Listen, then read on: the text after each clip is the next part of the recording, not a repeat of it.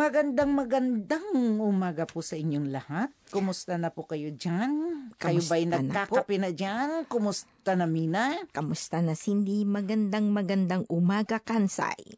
Oo, ha? Hello!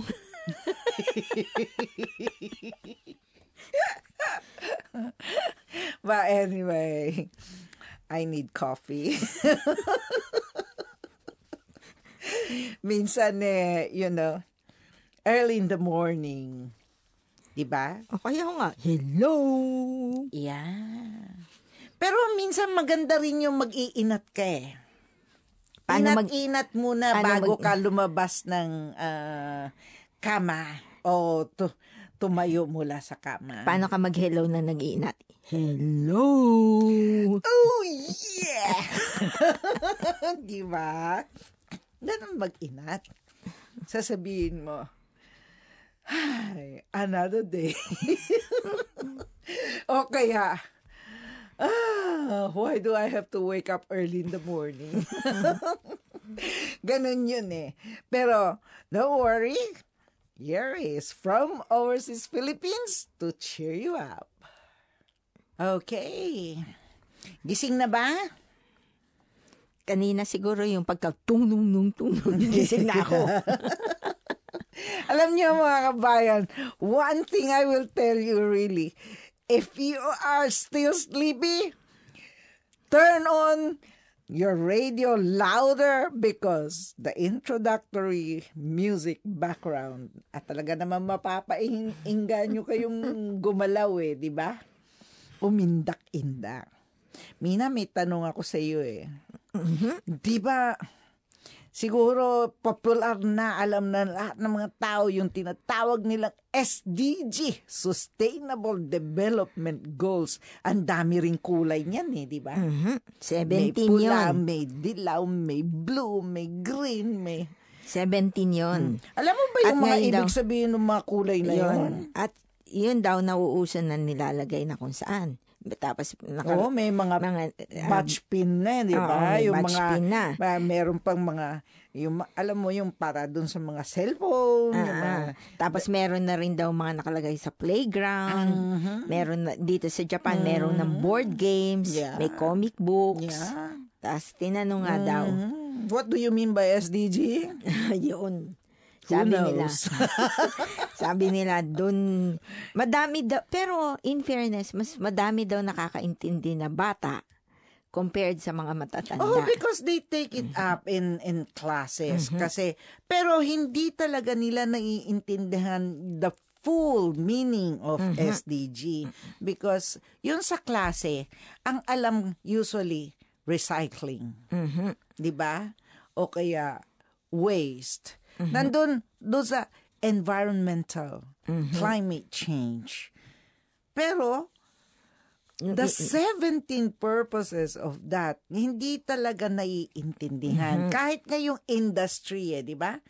No industry, yung company, yung makikita mo yung relationship ng SDG. Opo. Minsan nga eh, taliwas pa nga eh. Yung iba Diba? nga sinasabi nila yun sa whale industry, kunyari. Mhm. Yeah. Sabihin nila, mag, magpo-promote ng whale. Mhm. Whale eating. Kasi daw yung whale, mas madami nakakain na isda. So, pinapales niya yung diversity sa marine.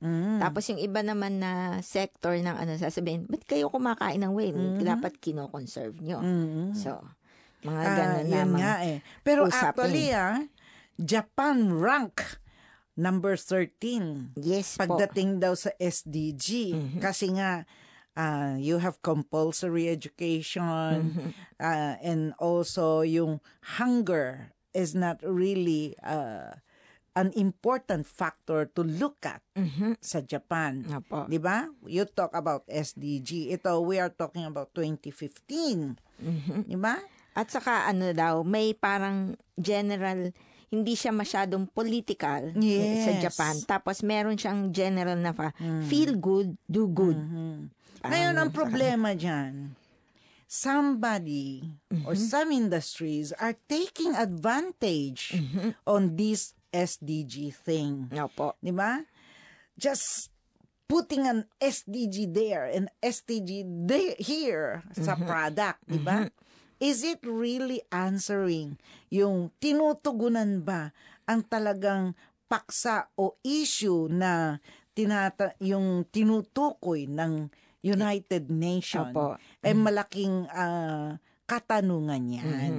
Usually daw, para sa com- company, Mhm. more of yun feeling of obligation Yes. kesa sa alignment ng goals. Oo. Is it really towards SDG or is it just to tell people, hey, I'm aware of SDG or our company support SDG? But looking, look at the product. You ask the question, are they really supporting SDG? Yun ang problema dyan, hindi ba? Kasi napaka, actually kung titingnan mo yung 17 na yan, napaka-colorful. Opo. Di ba? Pero sinasabi nga din nila, siguro, sabi nila, okay na rin kahit papano na maging symbolic gesture siya ngayon. Pero makaka-create siya ng atmosphere na yung tao mismo, may feeling siyang may kailangan akong gawin. mm Kasi katulad niyan yung education. Masasabi natin the education, I think you need to really look into these games, computer games. Do you have to allow this kind of shooting games? Kasi nagiging violent ang mga bata. Di ba? And it's part of education. Maybe they will say amusement. Pero hindi yan amusement eh. It control the minds.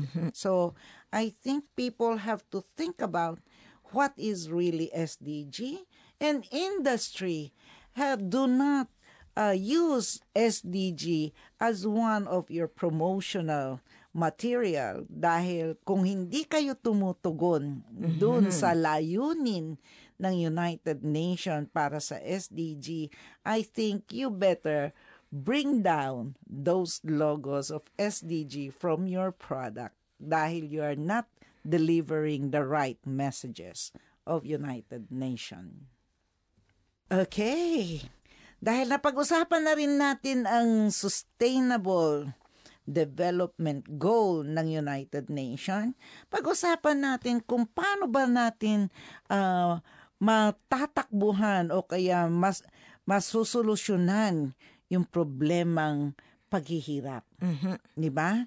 Ito ay sinasabi natin, ang edukasyon ay napakahalaga para dito. Ah, susi nga daw ng ano ng pag-unlad, 'di ba? Ang Yes. education.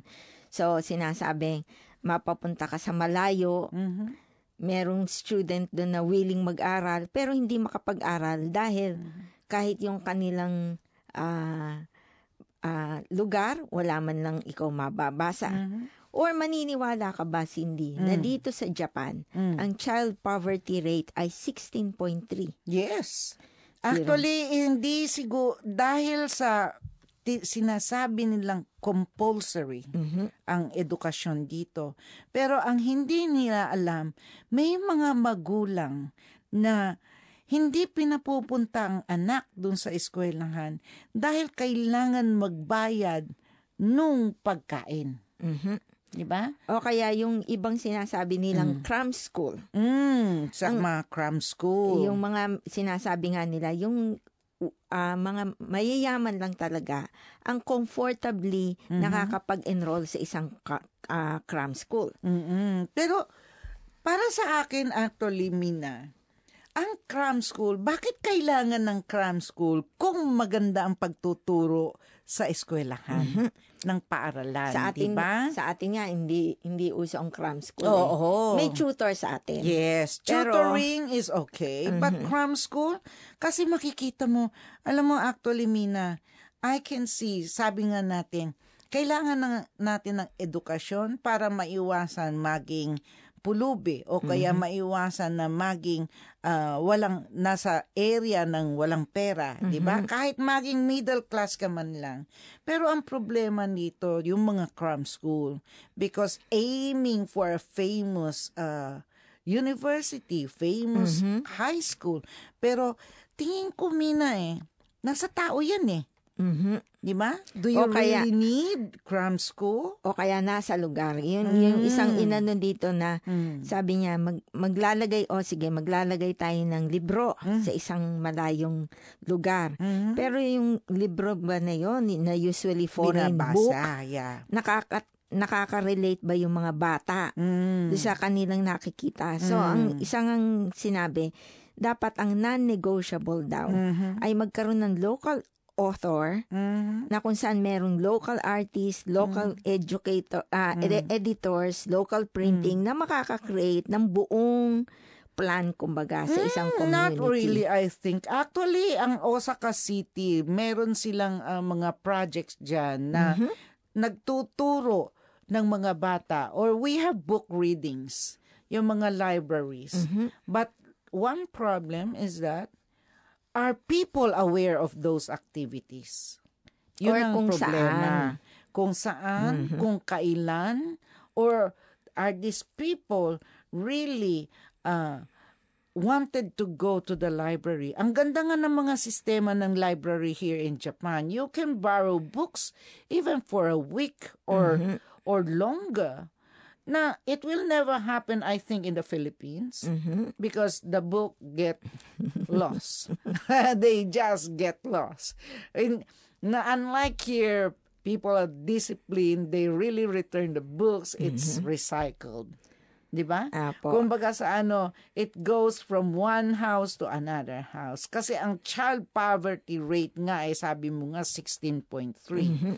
But we have the idea that there is no poverty rate in Japan. Opo. Kasi kita mo yung advancement Sinasabi ng ah, ng society na 'di ba ng lipunan.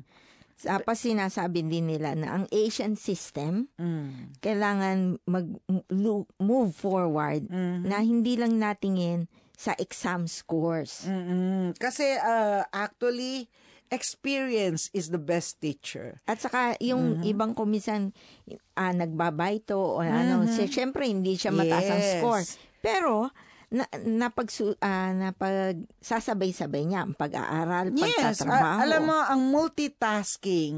If a a child can do multitasking, he is more intelligent than those children who only knows to go to school and study and memorize because these children na they have to work, they have to study, they have uh, a mind na easy to adapt. Di ba? Yung mga kailangan po ninyong matandaan na ang experience o karanasan ay talagang magandang ah, guro Guro. na magtuturo dun sa bata. Kaya I think there are some activities now na children are being invited to industries to, to have to test. So why don't you try that? Okay po ba? Ito pa rin po ang inyong programang From Overseas Philippines, FM Kokolo 76.5. Ito po si Cindy. At si Mina po, Okay, patuloy po rin tayo dun sa SDG for you to be aware of. We will be talking about still good to eat, do we need to throw? Di ba? lalo na dito sa Japan kasi meron sa Japan daw may one-third rule ang food industry. Mm. Yeah, yun ang pro- problema dyan eh, di ba? Yung tinatawag na expiration date. Opo. At yung, mga ina-adapt ng mga businesses. Saka yung mga imperfection ng produkto, lalo na yung mga gulay. Medyo tumabingi yung talong, hindi na pwedeng ibenta. di ba? Okay. ngumuwi yung ano, yung pakwan, medyo ano na. Oo, hindi na po pwede. So, pag-isipan natin, tayo ba ay ini sinasabi natin wag tayo magtatapon ng pagkain. Ang daming tao na walang pagkain. So, ito ba ay napaka-importante o mahalagang bagay na ating ah, kailangang makita sa supermarket o bibilhin ninyo kahit baluktot yung talong? O Opo. kaya yung cucumber, di ba? O kahit sa industry, di ba? Mm-hmm. Yung daw may mga six months shelf life, Mm. ay tinatanggal na sa store shelves two months earlier than yung best before date nila. Yes. Alam mo, ah, yung expiration date naman, depende naman yan sa pagtago po din ninyo. Di ba? Minsan, may magagalit. Hindi pa expired. Bakit nagkaroon ng ah, tawag nito? May, Tubo. may tubo na, di ba? May, may makikita na kayong ah, molds. Pero, ang ta kailangan ninyong tanungin, how do you keep your food? Opo. How do you keep them? How how do you manage them? Kasi ah, lagi natin kunwari nakikita natin sa movies, some people drink directly from the container. Di ba? Instead of transferring to a glass. Kasi ang katwiran, hmm, huhugasan ko pa yan eh. Di ba?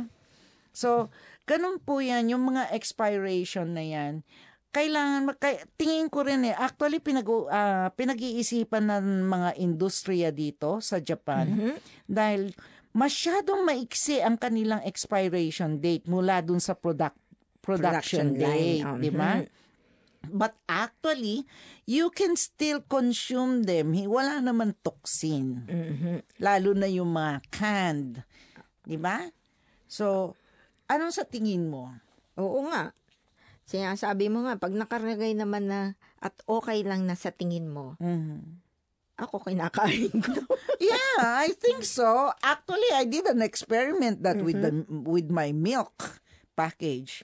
So, if you sealed it, mayroon mga sealer dyan sa mga 100 yen shop, di ba? Pag sinil ninyo mabuti at hindi nyo inilapit sa inyong bibig, kasi may mga bakterya yan eh, di ba?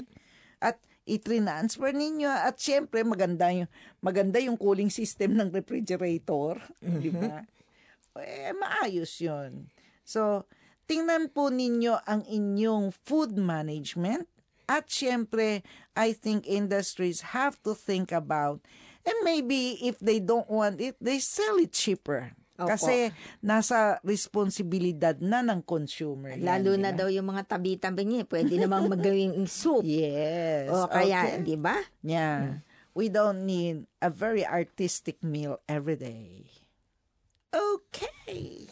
Ngayon naman, the great climate change.